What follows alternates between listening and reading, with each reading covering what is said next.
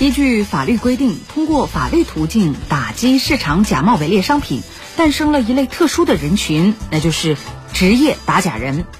而随着时间的发展，一部分以职业打假为名行敲诈勒索之实，甚至暴力胁迫商家赔付巨款，慢慢的也让职业打假变了味儿。近日，上海市市场监督管理局发布消息称，将重点排查职业打假人，有敲诈、诈骗行为将被追究刑事责任。来听报道。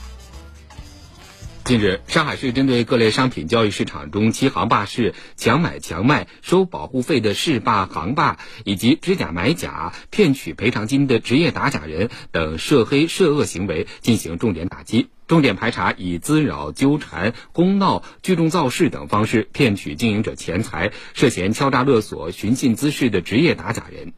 目前，上海市场监管部门共移送涉嫌职业打假人犯罪线索九十四条，且已有职业打假人获刑案例。他并没有将所有的职业打假人全部列入到扫黑除恶的范围之内，所以我认为呢，他还是针对呃一些涉黑的或者涉恶的这些行为，那么进行打击。近年来，以职业索赔、职业举报为主要表现形式的职业打假，呈现团伙化、专业化、规模化的特征和趋势。不仅严重困扰企业、影响营商环境，而且滥用投诉举报、信息公开、复议诉讼等权利，大量挤占有限的行政资源和司法资源。记者了解到，根据《消费者权益保护法》相关规定，在普通消费产品领域，消费者获得惩罚性赔偿的前提是经营者具有欺诈行为。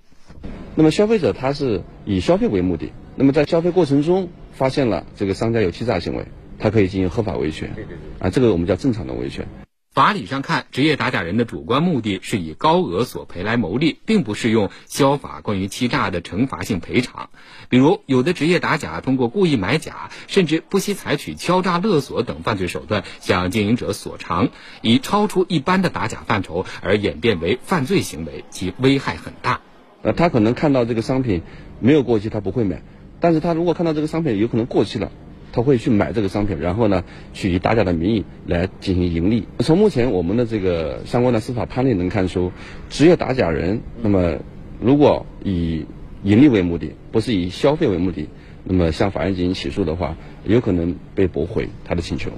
律师指出，职业打假和敲诈勒索往往只有一步之遥，正常的打假受到法律保护。而一旦演变成为职业所长，采用打假之名行敲诈勒索之时，性质就变了。作为商户，想要避免受到不法侵害，首先要依法经营，保证所售产品符合国家规定。遇到赔偿数额明显过高的职业打假人，可以向公安机关和市场监管部门进行举报。